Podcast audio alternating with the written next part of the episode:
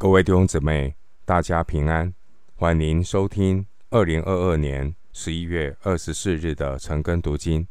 我是廖哲一牧师。今天经文查考的内容是诗篇三十二篇一到十一节。诗篇三十二篇一到十一节，内容是蒙神赦免的祝福。首先，我们来看诗篇三十二篇一到二节：得赦免其过、遮盖其罪的，这人是有福的；凡心里没有诡诈，耶和华不算为有罪的，这人是有福的。弟兄姊妹，有主万事足，罪得赦免，一身轻。这个世界上带给我们最大的释放和喜乐，就是罪得赦免，这是难以形容的喜乐。心中巨大的石头重担得以脱落，如释重负，罪的债务一笔勾销。这就是我们在基督耶稣里所经历的奇异恩典。关于一到二节的经文，使徒保罗曾经在罗马书四章七到八节引用这段经文，说明因信称义，并不是因行为称义的概念。这是在旧约时代就已经存在的启示。大卫不是谈到一个赚取或配得救恩的义人。大卫乃是谈一个罪得到赦免的一个罪人。大卫在形容罪得赦免、蒙神赦免的人，他的福气，他并没有提到个人的行为。大卫形容一个人，他会有很大的喜乐，就是第二节，耶和华不算为有罪的人。也就是蒙神称义的人。至于一个人的称义，是神的恩典，不是人的功劳。经文第一节提到遮盖，罪的遮盖来自于神赦罪的恩典。神对罪的遮盖，并不是忽略、遮掩，而是因为。人的认罪悔改，所以第一节说赦免其过，第二节说不算为有罪，这些都是罪指着罪人认罪悔改，得到神的赦免。大卫他曾经有侥幸的心态，想要遮掩他与拔示巴所犯的奸淫罪。结果，大卫却是在最终越陷越深。大卫他犯了奸淫罪，他没有认罪。大卫继续遮掩自己的罪，导致罪上加罪，最后竟然演变成了谋杀罪。参考《撒母耳记上》十一章。因此，箴言二十八章十三节说：“遮掩自己罪过的，必不亨通；承认离弃罪过的，必蒙怜恤。”箴言二十八章十三节。今天的经文第二节说：“心里没有诡诈。”心里没有诡诈的意思是。诚实的面对自己，真实的在神面前认罪悔改。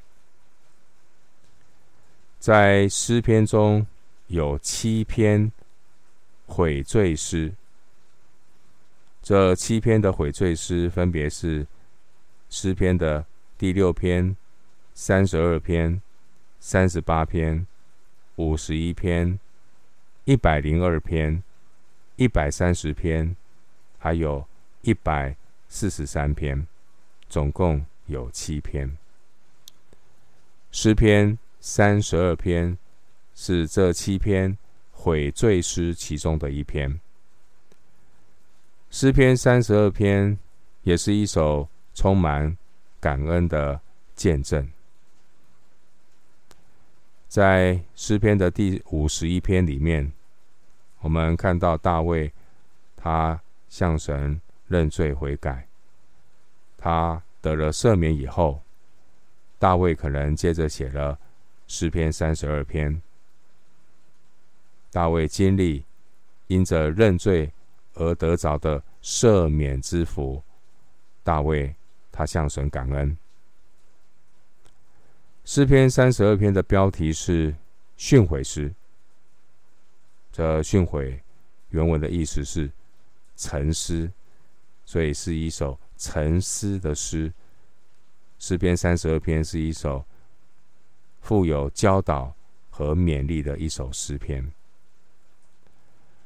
回到经文，诗篇三十二篇三到四节：我闭口不认罪的时候，因终日哀哼而骨头枯干，黑夜白日，你的手在我身上沉重，我的精意耗尽，如同。夏天的干旱，弟兄姊妹，我们要怎么样的来描述罪呢？罪如同人心中的重担和毒素。当我们不肯认罪的时候，身心灵都无法得着安息。大卫当年与拔示巴犯罪以后，他有一年的时间。大卫他闭口不认罪。第三节，表面上大卫看起来若无其事，但其实大卫内心是无法摆脱的一种在罪里面的挣扎和痛苦。第三节的形容是因终日哀哼而骨头枯干。弟兄姊妹，我们天然人肉体的倾向都是不肯认罪的，不但不肯认罪，还很容易怨天尤人，怪罪别人。然而，一个谦卑把自己交托在神手中的人，他却是与世人不同的。他是属神的儿女。神所爱的也会管教。上帝的手，上帝的手会带领一个属他的儿女。上帝的手会进行拆毁、管教以及赦免、医治。神的手是全能的手。如果神的手托住我们，就能够使我们得安稳。但如果是第四节，神的手压在我们身上的时候，那是神的管教。神管教我们的目的是要我们知罪、回转。希伯来书十二章第六节说：“因为主所爱的，他必管教；有鞭打凡所收纳的儿子。”希伯来书十二章六节。回到今天的经文，诗篇三十二篇第五节：我向你陈明我的罪，不隐瞒我的恶。我说，我要向耶和华承认我的过犯，你就赦免我的罪恶。弟兄姊妹，神是全知的神，神知道我们的一切，没有。什么人可以在神面前隐瞒他的罪？因此，认罪并不是告诉神我们做了什么。我们不告诉神，神都知道，因为神是鉴察人心肺腑的神。因此，一个认罪的人，他乃是承认自己无法隐瞒罪恶。或许暂时可以自欺欺人，但骗不了上帝。不认罪的人，如同掩耳盗铃的人。一个人如果要从罪的捆绑中得释放，那唯一的出路，就是真实的承认我们所犯的罪，真实的承认我们的罪需要神的赦免。一个人如果对自己的罪已经麻木，没有感觉，甚至不以罪为罪，闭口不认罪，主的宝血也绝对不会遮盖他。因此，一个人要有对自己犯罪的病识感，真的是需要圣灵的光照和怜悯。大卫。他曾经犯罪之后，有一年的时间逃避，然而他终究逃不过神的光照。大卫向神陈明他自己的罪，大卫不再掩饰他的罪，也不再对自己的罪轻描淡写，也不再为自己的罪寻找借口。弟兄姊妹，现代人。最厉害的就是把罪合理化，这也都是罪上加罪。经文第五节，大卫说：“他承认我的罪，我的恶，我的过犯，我的罪恶。”第五节。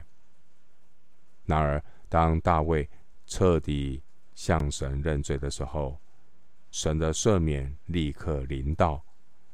大卫，他心里的重担也立刻得着了释放，让大卫顿时感到无比的舒畅。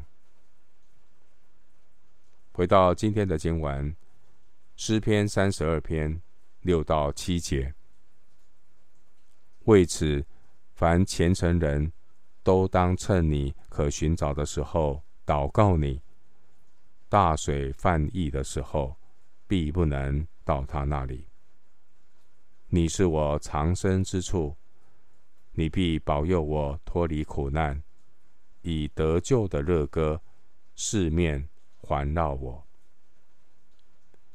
经文第六节提到虔诚人，所谓虔诚人，并不是不犯罪的人，而是指犯了罪以后，知道要寻求神赦免的人。经文第六节说：“凡虔诚人都当趁你可寻找的时候祷告你，也就是要趁着神还给我们机会的时候，赶紧认罪悔改。一旦我们向神认罪悔改，神必要赦免我们的罪。神他也要从一个审判者的角色转换成。”我们在苦难中的藏身之处。第七节，弟兄姊妹，外面的环境虽然有狂风暴雨，第七节说，神却是在隐秘处以得救的乐歌四面环绕我们，这是何等的有福！但是也有许多的人。当圣灵光照他的时候，他并没有好好把握机会认罪悔改，求神赦免。因此，一个人如果一再的消灭圣灵的感动，结果就是让他的心会变得越来越刚硬，甚至心灵麻木，完全没有向神求赦免的心。而这样的人，终将失去罪得赦免的喜乐和平安。经文第七节提到得救的热歌，原文是得救的欢呼。一个人如果没有真实的认识、承认自己的罪恶，他就不会有真实的认罪悔改，他也不能够经历赦免之恩的宝贵，以及喜乐与释放的真平安带来的欢呼。因此，刚硬不认罪的灵魂，他不能够发出得救的欢呼。弟兄姊妹，我们向人传福音，传福音不只是空洞的说教，你要用你的生命来见证神的赦罪之恩。传福音就是向人做见证，见证神赦罪的恩典所带来那一种得救的乐歌，四面环绕我。这是最有说服力的见证。经历耶稣罪得赦免的见证，乃是最真实、能够打动人心的好消息。回到今天的经文，《创世纪》三十二章八到九节：我要教导你，指示你当行的路；我要定睛在你身上，劝诫你。你不可像那无知的骡马，必用脚环配头勒住它，不然就不能驯服。八到九节的经文是神对大卫的教导。虽然我们对许多的事情还不明白，但一个藏身在神里面的人，神亲自成为他的导师。第八节应许，神要让我们知道当行的路。弟兄姊妹，人都有不肯顺服圣灵带领的时候。一个没有重生得救的人，神任凭他们像无知的骡马冲下悬崖而死亡。第九节。然而，一个重生得救的圣徒，第九节说：“神必用脚环配头勒住他。”的确，神所爱的，他会管教；神会兴起环境来管教他，挽回他。回到今天的经文，诗篇三十二篇十到十一节。恶人必多受苦楚，唯独倚靠耶和华的，必有慈爱四面环绕他。你们一人应当靠耶和华欢喜快乐，你们心里正直的人都当欢呼。弟兄姊妹，新约圣经的加拉太书六章八节说：“顺着情欲撒种的，必从情欲。”收败坏。今天的经文第十节告诉我们，一个不肯认罪的人，他的心里没有平安，并且必多受苦楚。但如果我们属灵的历程是以认罪做开始，就必结出平安、喜乐、欢呼的果子。十一节。弟兄姊妹，今天我们读诗篇三十二篇。诗篇三十二篇是旧约罪人的福音。使徒保罗曾经在罗马书四章七到八节引用诗篇三十二篇一到二节。另外，罗马书四章六节，保罗也指出，大卫称那。在行为以外蒙神算为义的人是有福的。奥古斯丁他在临终前把诗篇三十二篇刻在卧室的墙上默想，然后他写下一句名言。这句话是：知识的开端始于。认识自己是一个罪人，知识的开端始于认识自己是一个罪人。The beginning of knowledge is to know oneself to be a sinner。我们今天经文查考就进行到这里。愿主的恩惠平安与你同在。